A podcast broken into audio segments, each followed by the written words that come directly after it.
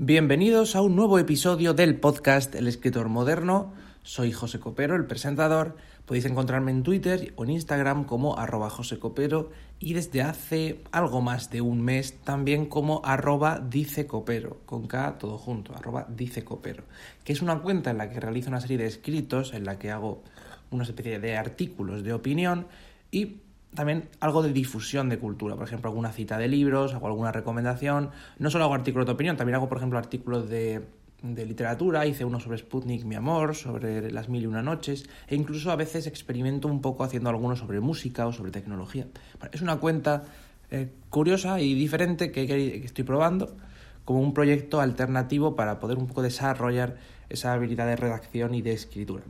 Vamos ya con el, con el tema del podcast, que quiero que sea un poco breve este episodio. Sabéis que estoy un poco apretado de tiempo, ya sabéis que sí que tengo tiempo para algunas cosas. Me permito, por ejemplo, escribir esos artículos o me permito leer bastante, pero últimamente estoy grabando mucho. No, no tenéis nuevos episodios, pero yo estoy todo el día grabando porque son 30 temas de oposiciones, eh, algunos son bastante largos y me gusta grabarme leyéndolos y explicándolos. Entonces al final me paso todo el día grabando y digo, bueno, ¿por qué no grabo un episodio? Que, que, es que no me da la cabeza para todo, además que, bueno, ya sabéis cómo son estas cosas.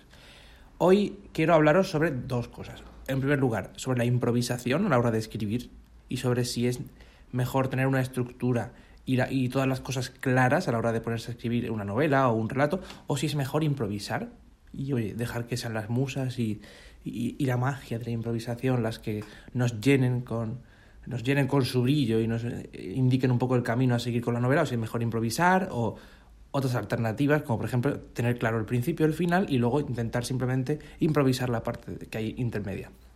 También quiero, la segunda parte que quiero comentar hoy, o lo segundo que quiero, de lo que quiero hablar, es de una serie de libros que he leído en, en el último mes, el último mes y medio, que no habéis tenido episodio, pues todo lo que he leído me gustaría comentarlo. Ha sido bastante.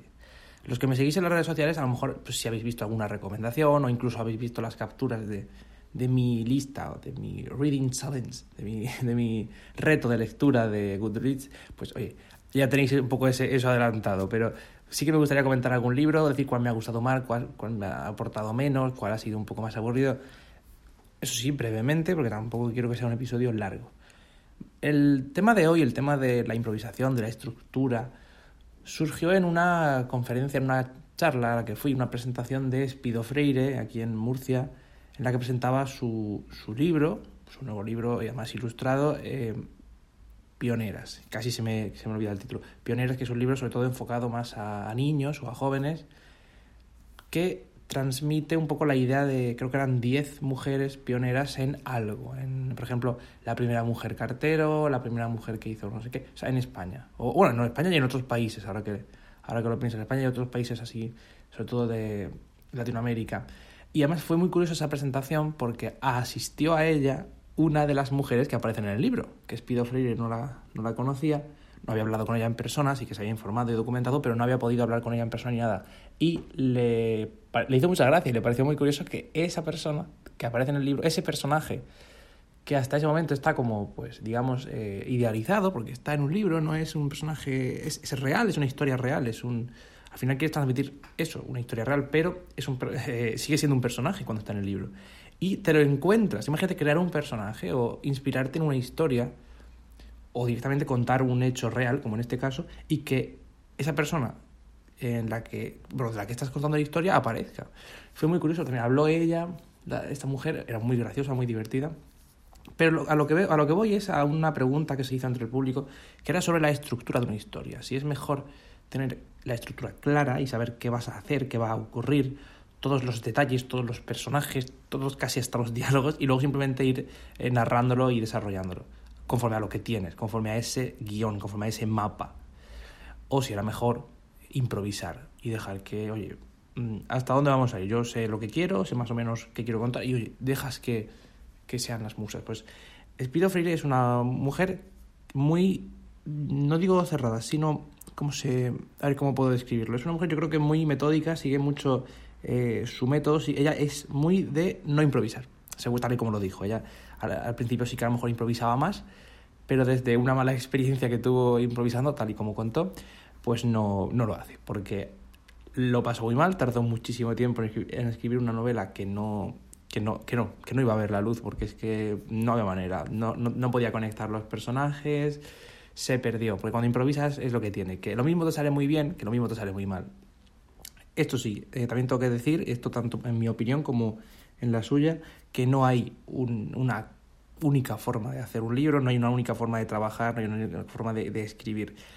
Si quieres hacer una novela, pues a lo mejor a ti se te da muy bien improvisar y a lo mejor a ti, o para un tipo de novela concreta, puede venir bien, o para un tipo de historia, o para lo que sea, pero no es norma general que improvisar pueda ser malo, ni tampoco es norma general que, que sea mejor tenerlo todo estructurado, o ni viceversa. O sea, cada uno tiene su forma de hacerlo. Es verdad que si lo tienes todo estructurado y claro a la hora de escribir, es mucho más sencillo.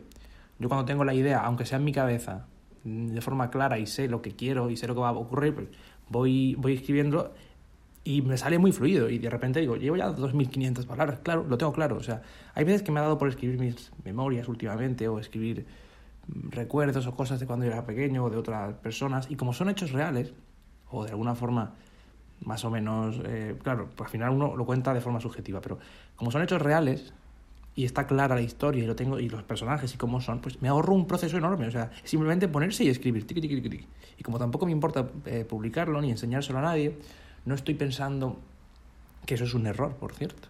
No estoy pensando, eh, es un error lo que voy a decir ahora. No estoy pensando, ay, esto está bien escrito, está mal, esta expresión, me repito mucho. Yo soy una persona muy maniática, dice, no, es que he repetido dos frases que empiezan con la misma palabra, esto no puede ser. O sea, tampoco hace falta. No es, digo que es un error lo que es estar corrigiéndote mientras escribe. Lo suyo es escribe todo lo que tengas que escribir y luego ya lo corriges tranquilamente. Pues como dices, pido lo mejor para una, para una novela, para trabajarla o, y para hacerlo bien, asegurarte de, de, que se cumple un poco lo que buscas, tanto la idea como los símbolos, como eh, la estructura, como el propio hecho de escribir, pues lo mejor es tenerlo clarito todo, estructurar todo bien y como dicen tantos otros escritores, que seguro que muchos, algunos de vosotros también estaréis de acuerdo con esto, la labor del escritor no es eh, ponerse y escribir y ya está. La idea y esa, esa idea fantástica del hombre o la mujer que está con su pluma mojando en tinta y con unos papiros, ay, hoy, qué bien me lo paso, escribiendo hoy, cómo fluyen las palabras. Y aquí estoy tomando un té o tomando... No, eso, eso no, eso ya digo que no la vida del escritor es te documentas muchísimo, bueno, la vida de, la tarea de desarrollar una novela, un relato, un libro, es te documentas mucho, te informas mucho, planteas muchas ideas, viajas, te mueves, conoces, aprendes, trabajas una idea, dices, esta idea me gusta, empiezas a trabajarla, es muy probable que se descarte porque hay muchísimas, son muchas las ideas y de todas, como digo siempre, un autor hace mucha basura, tú haces mucha basura escribiendo y de toda esa basura puedes encontrar algo. Puede que entre todo ese abono que has creado, pues brote una pequeña flor o un pequeño tallo que luego desarrolle en un árbol o en una novela buena. Pero en principio todo es basura. Entonces es escribir mucho, es probar mucho, pero más que escribir es documentarse, informarse, trabajar qué tipo de personaje vamos a tener, qué tipo de relaciones, qué estamos transmitiendo, qué no, la uniformidad. Y una vez que tienes todo claro, ya te pones y escribes. Pero escribir es el final. Tú no puedes decir voy a escribir una novela, empiezo hoy, eh, va a tener 60.000 palabras, voy a hacer 1.000 palabras por día, en 60 días la acabo, porque no es eso. Eh, o sea, no eres redactor, eres... Eh, o sea, lo tuyo no es redactar un texto y ya está. Lo tuyo es crear una historia, crear vida, crear vínculos, crear emociones, transmitirlas. Es muy diferente. Y si además te documentas para hacer una historia más histórica o para hacer una historia o quieres hacer un mundo de fantasía, y pues tienes que crearlo, tienes que documentarte igualmente en mitologías, en culturas, en incluso religiones, en sociedades, en mundos, en civilizaciones, en otras novelas, en la literatura. Tienes que aprender mucho, tienes que formarte mucho, tienes que documentarte mucho y luego escribir. Por eso, y aunque moleste, porque a mí me molesta, a mí me dices, no es que improvisar está mal, tienes que tenerlo todo claro, y me molesta, que no es que esté mal, porque esto cada uno tiene su fórmula, pero me molesta porque a mí me gusta la idea de ponerte y dejar que la historia llegue poco a poco, bueno, poco a poco no, me gusta que vaya continuado. Si la dejo dos o tres días ya no sigo. Pero me gusta no saber qué va a pasar hasta que lo estoy escribiendo. Pero claro, eso puede... ¿Qué, pasa? Que al principio va bien, pero llevas luego 20.000 palabras, como ya me ha pasado más de una vez, con más de una historia, llevas 20.000 palabras y dices, qué bien, qué bien, que me está gustando, y de repente algo pasa, no, no conecta bien la historia, algo falla, te pierdes, dudas y tienes que estar dando parones, corrigiendo, cambiando, modificando y luego te queda la historia como lo de como un trabajo de instituto o de universidad en la que cada uno hace su parte y luego lo juntamos en clase, ese típico meme o esa típica broma, pues igual, o sea, te queda el libro una parte de una manera, otra de otra, o sea, no. El libro, como decía eh, Stephen King y como he insistido muchas veces aquí en el podcast, para mí debe escribirse en poco tiempo. O sea, trabájatelo mucho tiempo, tenlo todo claro y luego a la hora de escribir que sean un mes, dos o tres. Y ya está, fin. Te pones y lo escribes todo del tirón. Y como lo tienes claro, no tienes que estar dándole vueltas a qué va a pasar después. Que yo tardé un año y medio en hacer una novela, o, en, a lo mejor un año en lo que era escribirla, narrarla toda, porque no tenía las cosas claras. Haberlo tenido todo claro, absolutamente, los personajes, lo que iba a pasar, un poco los diálogos, pues me habría puesto y a lo mejor en dos meses concentrado, pues lo hago cada uno tiene el tiempo que tiene y cada uno, cada uno tiene, todos tenemos el mismo tiempo, cada uno se distribuye el tiempo como puede y cada uno tiene sus obligaciones y sus responsabilidades y esto pues siempre influye. Tiempo de ocio es muy importante. Bueno, esa es un poco mi visión con respecto a la improvisación. Eh, yo estoy de acuerdo con ella en que puede ser un error muy grave improvisar en algunos casos. Porque, por ejemplo, para un artículo corto, yo para los artículos que hago en Dice Copero, que ya he comentado, esos artículos que son muy cortos, tienen 300 palabras, 320, 280, depende. Mm, yo improviso. O sea, yo me pongo y tengo como una idea, algo que quiero transmitir, contar, explicar, y me pongo e improviso. A veces me lleva luego a, mucho, a revisar, a reescribir, a cambiar, a modificar, a borrar. Yo a lo mejor hago artículos de 500 palabras y luego tengo que acortarlos en 300. Entonces, esa limitación me ayuda de alguna forma a ser un poco más creativo o pulir un poco más ese estilo que, ya digo, acabo de empezar con este tipo de contenido, entonces para mí es nuevo. Yo era redactor, sigo siéndolo, de, otros, de otro tipo de contenido, y ahora lo que es la opinión de ese tipo, en ese formato además, pues se me hace un poco difícil, pero me, me gusta para practicar y para transmitir algo positivo. Como digo, improvisar hay veces que está bien, y hay veces que no. querer pretender hacer una novela buena, que te convenza, que además pueda gustar a otros, que pueda transmitir que ya digo, otra cosa que me gustó mucho de, lo que comentó Espido Freire, abriendo un poco un paréntesis en lo que estaba contando, algo que me gustó mucho fue que dijo que la novela, de alguna forma, es como un puente entre el autor y el lector. Si tú haces una novela pensando en ti, yo, yo el autor, no vale. Si tú haces una, novela para que guste a otros, pensando en el lector, solo en el lector, no vale. O sea, no, no. ¿Qué vas a sacar de.? Cada uno, ya digo, cada uno es un mundo, pero yo lo que veo y lo que dijo ella. El puente, el libro debe ser una, un puente entre el autor y el lector y encontrar ese punto exacto que de alguna forma vincule a los dos, al final es una forma de transmitir algo, una emoción, un sentimiento, una historia, un, un hecho, una idea. Eso es el libro. Entonces tiene que interesar al lector por un lado, tiene que interesar al autor y tiene que conectarles. Bueno, volviendo a lo que estaba diciendo, la improvisación, la improvisación puede ser un error grave. Entonces, mi consejo es que no improviséis tanto, que os podéis permitiros improvisar al principio en lo que es crear la historia, los diálogos, algunos hechos, pero de alguna forma todo tiene que estar medido, todo tiene que tener un sentido, una escena, un elemento que no tenga sentido en el libro, que sea prescindible, que no aporte nada. Es una escena o una... Pues sí, es una escena que sobra totalmente. Y yo soy experto en poner escenas que sobran y luego sacarles un significado y decir, no, pero es que era, me gusta esta escena porque de alguna forma te conecta mejor, pero es que sobra, es que sobra, es que no está aportando nada. Bueno, como hasta ahora mis obras eran, bueno, digo hasta ahora, pero me refiero hasta 2017, que, era, fue cuando publiqué la última en papel. Hasta 2017 mis obras eran improvisadas y además las hacía durante, mientras estaba en clase, pues yo las hice todas antes de los 18 años. Pues no, no tenía tampoco, yo iba escribiendo, no sabía mucho hacerlo, pero bueno, al final quedó, quedó una buena obra con Nuro y las otras dos, pues también a mucha gente le ha gustado. A mí ahora ya he llegado a este nivel en el que reniego de mis primeras obras. Pero bueno, eh, tampoco son. siguen gustándome de alguna forma, pero evidentemente veo esa.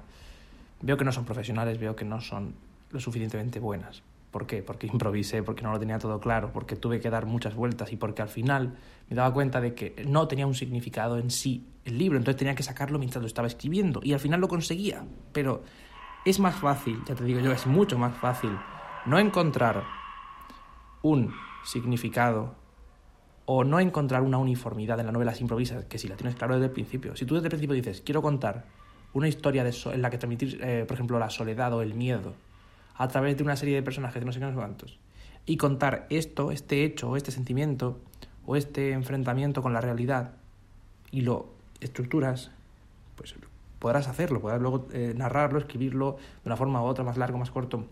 Pero si tú desde el principio dices, pues tengo este personaje, voy a ver qué pasa con él.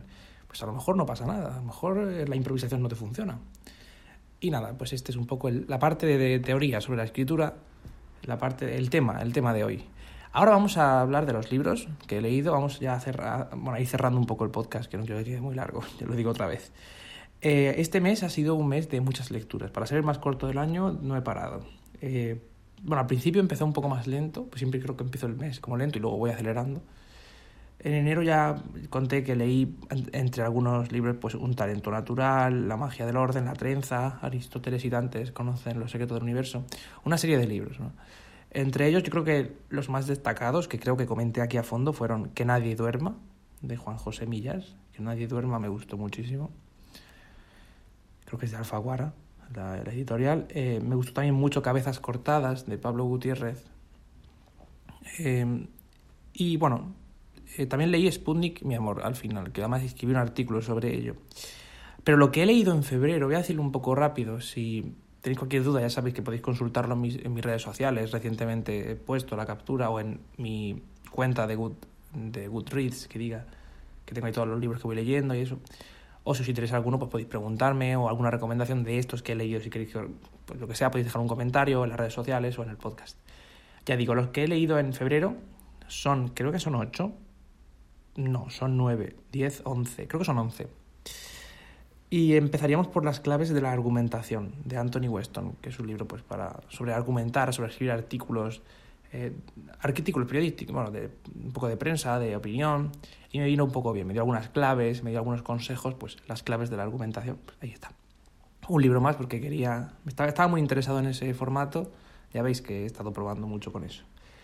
Luego leí Las Mil y Una Noches. Las Mil y Una Noches, depende de la edición que cojas, puedes tardar unos días, eh, unas semanas o años, porque Las Mil y Una Noches pues, son historias que, en función de cómo se cuenten, además según las ilustraciones que tengan y demás, puedes tener un libro muy tochaco, muy tocho, o diferentes volúmenes de libros, es, increíble. Empecé leyendo una edición muy larga, muy larga, y dije, madre mía, es que no me entero tampoco, porque la traducción no me gusta, es bastante, yo diría que mala, porque muchas palabras no las traduce y está un poco confuso. Y luego ya cogí una edición un poco más eh, llevadera porque dije, es que si no, no me voy a enterar de nada. Y al final son un montón de cuentos que son los, eh, vi que eran los mismos, que no, no, se, no se comía nada, no me eliminaba contenido y dije, vale, pues esta edición me gusta más. Las mil y una noches. Un clásico que además recomiendo mucho porque hay un montón de películas, un montón de libros, un montón de incluso videojuegos y, y de elementos que están basados en estas historias. Es un poco como igual que mucha gente se basa en la Biblia o se basa en los mitos griegos, pues las mil una noches, que de alguna forma también podríamos decir que vienen de ahí, porque al final todo viene... Eh, de alguna forma todas las historias eh, ya las hicieron los griegos, ¿no? Pero, pero es bastante interesante y te aporta mucho. Luego leí Lo que sé de los, de los hombrecillos de Juan José Millás, el mismo autor de Que nadie duerma. Lo que sé de los hombrecillos es la historia de un hombre mayor que ve hombres pequeñitos, una especie de criatura en sí misma que solo ve él, aparentemente solo puede ver él y que, bueno, de alguna forma también experimenta un poco con ellos en su vida. Luego leí el cuento de la lotería de Shirley Jackson, que es muy corto y lo recomiendo porque, o sea, seguro que lo, lo encontráis por internet porque es muy corto si, o en alguna edición que recopile cuentos suyos puede estar porque es, bueno, es muy sencillo. Realmente yo imaginaba por dónde iba e imaginaba un poco cuál sería el final, pero sorprende, sorprende un poco ese contraste del cuento y también he de decir que hay varias películas y varios libros, incluso sagas enteras, que me parece que están un poquito, un poquito inspiradas en esto. Véase los Juegos del Hambre. Luego leí El luminoso regalo de Manuel Vilas. Manuel Vilas es el autor de Ordesa, si no me equivoco. El luminoso regalo no me gustó. O sea, Ordesa me encanta, pero el luminoso regalo es como una historia de una mujer y un hombre, ambos son eh, muy... No, no me gustó, era mucho sexo, mucha... Digamos que están todo el rato como hablando sobre que eran unos depravados y unos pervertidos y no sé qué, pero a mí no me gustó. O sea, yo al final creo que no terminé ni de leer, me lo creo que lo dejé a medias y dije, mira, me lo salto porque es que no me está gustando. No es algo que en este momento a mí me guste. Quizás luego cojan unos años y me, me apasione y diga, ay, qué maravilla, pero ahora mismo no me ha gustado. Entonces empecé a leer Oliver Twist. Oliver Twist, un clásico, ya sabéis, pues. Señor, quiero un poco más. ¿Cómo has dicho? Dame un poco más. Este niño ha dicho que quiere un poco más, deberían ejecutarlo. Es un poco ese, ese tipo de...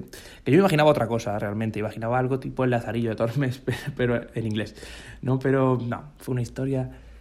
Está muy bien, realmente, los personajes, es un clásico, evidentemente, pero como con todos los clásicos pasa que yo tenía un concepto inicial, una forma de ver la novela, y cuando la leí dije, pues no cumple mis expectativas, no porque sea peor, sino porque es diferente. Entonces bien, por un lado, y por otro lado es como, bueno, yo esperaba otra cosa. Pero vamos, que sí, como buen clásico, pues evidentemente lo recomiendo de Charles Dickens, que como autor me, me encanta. Charles Dickens me encanta por un poco por la forma que tiene de estructurar los capítulos, ya que él lo publicaba en revistas y, y claro, de forma semanal creo que era, pues te obliga a hacer la novela de una forma diferente. No es lo mismo, toma mi novela eh, completa que hoy un capítulo, la semana que viene otro capítulo, la semana siguiente otro capítulo. Entonces, está bien porque de alguna forma Mm, te introducen lo que ahora sería una serie, ¿no? Y es muy curioso. Luego leí Despido Freire Melocotones helados, que me lo recomendaron. He de decir que sus historias no me llegan demasiado. O sea, esta autora me encanta, me, gusta oírla hablar, me gusta lo, cómo transmite, lo que cuenta, sus consejos. Y quiero aprender de ella, pero las historias es como que mm, no a mí, tal y como soy, no me terminan de llegar. No es el tipo de obra que me apetece leer en este momento. Aún así estoy leyendo ahora, ahora mismo Islanda de Spiro Freire, o sea que... Y no me está disgustando, de hecho me gusta, pero Melocotones helados es como que no terminó de llegarme. Creo que fue culpa mía, ¿eh? que llevo unas semanas que estoy bastante alicaído de ánimo. Y entonces entré en un bucle en el que me interesaba la historia, la política, la sociedad y saber un poco por qué, por qué cómo hemos llegado hasta aquí, qué está pasando en España, qué está pasando en el mundo. Quería un poco profundizar en eso. Yo tenía ya, ya una idea, ya tenía una serie de conocimientos, pero quería cómo llegar más lejos. Entonces además coincidió con que yo estaba viendo un montón de conferencias, un montón de charlas, y entre ellas pues caí en una del Gran Wyoming, eh, bueno, ya sabéis, creo que se llama José Luis eh, Monzón o Rodríguez Monzón, algo así, el nombre real, porque el Wyoming que vemos en la tele, en el programa, no tiene nada que ver con el real, o sea, la persona real, o sea, sí que son de alguna forma sus ideas o su forma de ver el mundo, pero él llega al programa en Gran Wyoming, el intermedio aquí en España, en la sexta, algunos lo conocerán, eh, en el programa él sale, bueno, un programa que tiene la tele, él sale muy sarcástico, muy...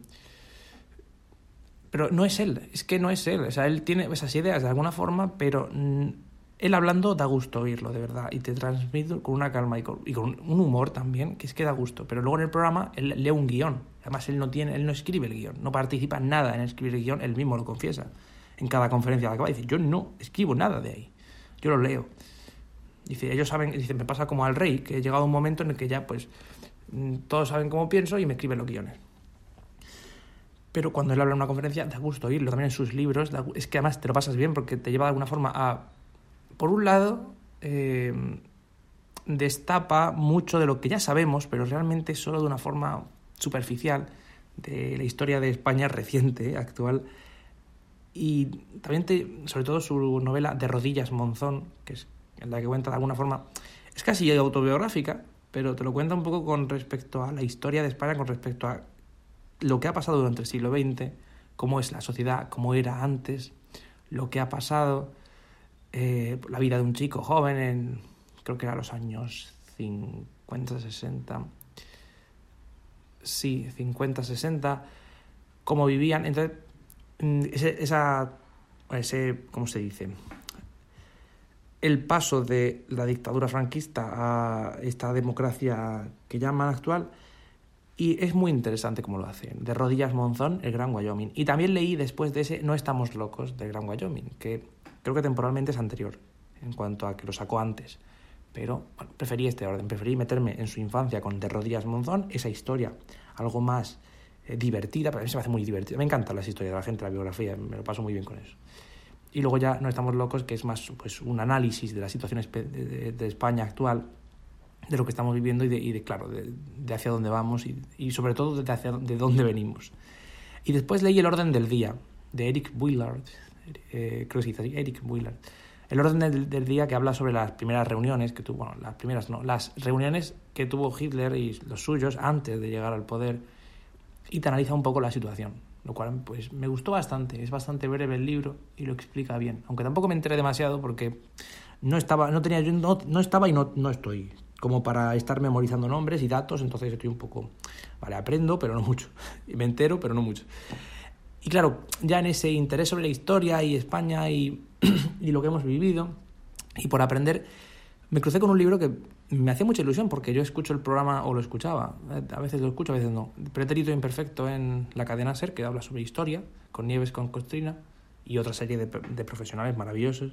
Y tiene un libro que es Pretérito Imperfecto de Nieves con Costrina, en el que analiza la historia, muchos, muchos hechos de la historia desde, ella según lo dice ella, desde el año de la, de la penca o algo así, desde, claro, desde hace, desde hace millones de años hasta, hasta nuestros días. Y luego vuelve hacia atrás también y va conectando unos hechos con otros, unos, eh, unas obras incluso de la cultura con o unos hechos más eh, de cultura popular con elementos de la historia, y va conectando unos cables con otros y te va explicando. Y muchos hechos o muchos datos los medio sabemos, pero no los terminamos de conocer o nos lo han contado de forma diferente. Entonces, me parece un libro muy interesante y lo recomiendo bastante. Y ya digo, ahora mismo estoy leyendo Irlanda de Spido Freire bueno, eso y los temas de las oposiciones, que si la ley orgánica de Poder Judicial, que si la ley de enjuiciamiento criminal, que si la ley de igualdad, que si la Constitución, que si, o sea, o sea estoy leyendo, leyendo bastante, no paro. La gente me dice, pero sales, haces algo, no, no, o sea, estudio, cuando no estoy estudiando leo y cuando no estoy leyendo ni estudiando estoy escribiendo y entre medias intento descansar un poco. ¿Cómo? Pues yendo al Mercadona a comprar. Al Mercadona no, porque ya no me gusta, o sea, le tengo un poco de manía, pero, pero bueno, alguna cosa compro allí en principio ya no puedo ir a la verdulería o donde sea, o voy a la biblioteca o a, estudiar allí y en ese esos 10 minutos que pasan que voy, pues descanso. Y así es mi vida. bueno, y trabajando un poquito para ganar algo de dinero para poder mantener esto y poder seguir estudiando y seguir haciendo todo lo que hago. Así que me gustaría saber qué estáis leyendo, me gustaría de alguna forma que también me contarais en qué estáis metidos, si estáis escribiendo algo, si no, que haya un poco ese feedback y que haya un poco de conversación entre nosotros, un poco de diálogo. Y también saber qué opináis sobre la improvisación, sobre desarrollar una estructura con los libros y sobre todo esto que he comentado en el podcast de hoy. Me despido ya, sabéis que podéis escuchar tanto este podcast como otros, como el de iosmac.es, el de Netflix a la carta, todos en iVoox y en iTunes, que podéis darle me gusta, hoy ahí está la opción, darle me gusta, hoy me ha gustado el audio, agradezco que dedique este tiempo a, a nosotros, o pues darle estrellas, o darme un, o un comentario, lo que sea, o compartirlo, o directamente pues seguirme en las redes sociales, arroba josecopero o arroba dicecopero. Y yo ya sí, ahora ya me voy a seguir, que ahora tengo que grabar el tema 6 de las oposiciones, con el Poder Judicial, de todos los elementos que tiene, el Consejo, etcétera. qué movida. ¿En qué estáis metidos vosotros? Dejadme un comentario y contádmelo. Hasta la próxima. Adiós.